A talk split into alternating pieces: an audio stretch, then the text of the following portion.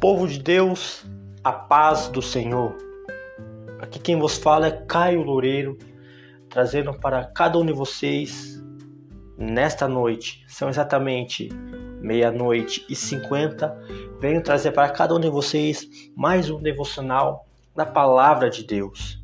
Primeiramente, quero expressar, deixar aqui a minha gratidão a Deus por mais esta oportunidade, pois o Senhor tem nos sustentado, nos guiado e nos livrado de todo mal, para aqui estarmos ouvindo e aprendendo mais na palavra de Deus. Quero expressar também a minha gratidão a todos os ouvintes que têm compartilhado estão acompanhando esse belo trabalho que é levar a palavra de Deus, pois aqui neste canal só falo e só falarei da palavra de Deus. Amém.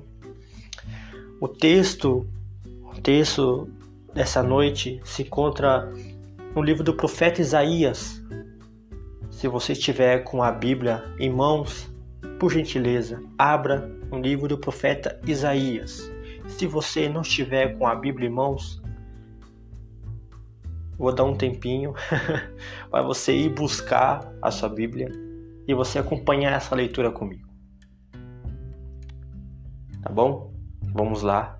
Isaías, capítulo de número 52, no versículo de número 10. Encontrou? O texto nos diz assim: Na presença de todas as nações. O Senhor vai mostrar o seu santo poder. O mundo inteiro verá que foi o nosso Deus quem nos salvou. Uma das maneiras de convencer alguém a fazer algo é dizer que ele não consegue fazê-lo. Quando ouvimos alguém nos dizer: Eu duvido que você faça isso. Parece que acende dentro de nós uma vontade quase incontrolável de provar que conseguimos, que somos capazes, que temos o poder de realizar algo.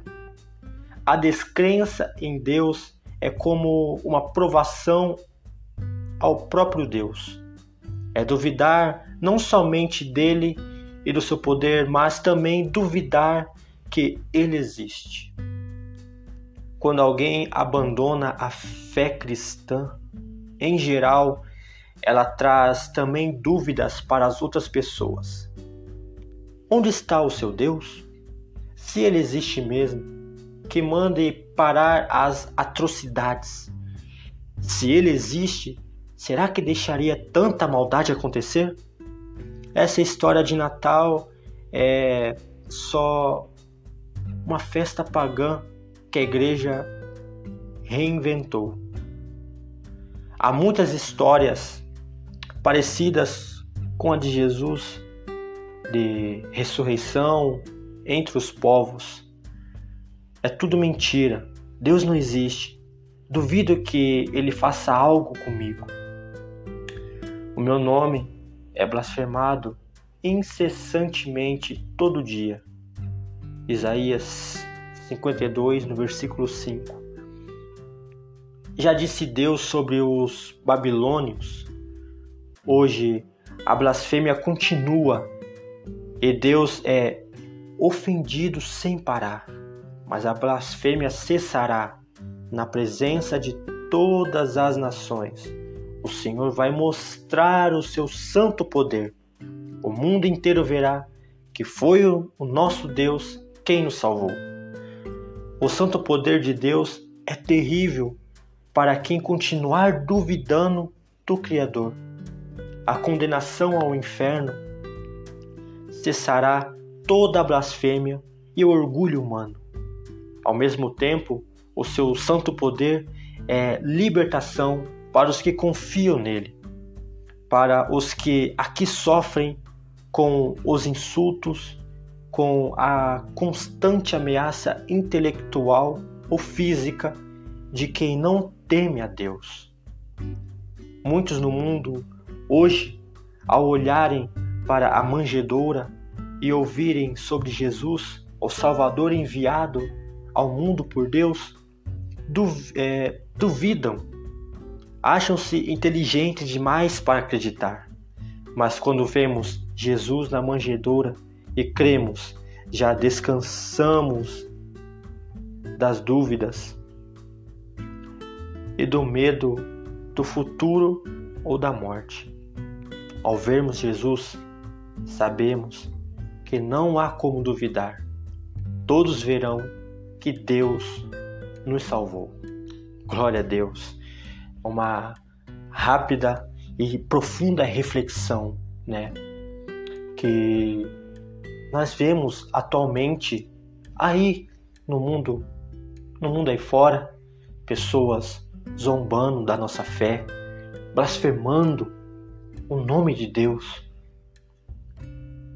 E tudo isso tem relatado nas Escrituras, tudo isso tem relatado na palavra de Deus, que existiriam-se dias difíceis e nada irá mudar, não irá melhorar.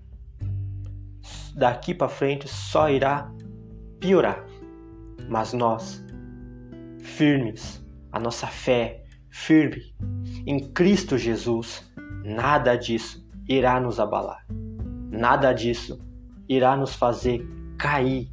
Nada disso irá nos fazer derrubar, porque nós estamos firmes em Cristo Jesus.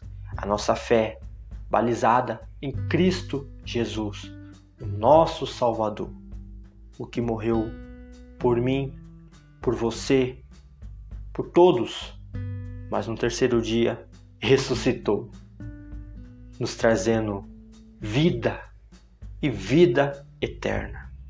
Glória a Deus, glória a Deus, glória a Deus. Essa é uma rápida reflexão na palavra de Deus.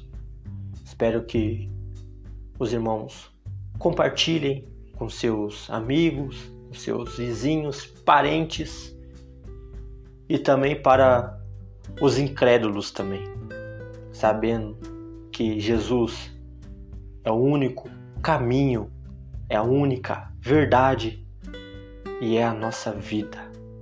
Amém, meus irmãos? Oremos uma rápida oração. Querido Deus, eterno Pai, agradecemos a Ti, Senhor, por mais essa oportunidade que o Senhor tem nos concedido de estarmos aqui falando da Tua palavra. Senhor, abençoa a vida de cada ouvinte que está aqui presente. Leva, Senhor, esta palavra ao coração de cada ouvinte e que essa pessoa seja transformado, Pai, pelo Evangelho, pela tua palavra. Em nome de Jesus, amém. Irmãos, fique com a santa e poderosa paz do nosso Senhor Jesus Cristo e que Deus vos abençoe. Glória a Deus.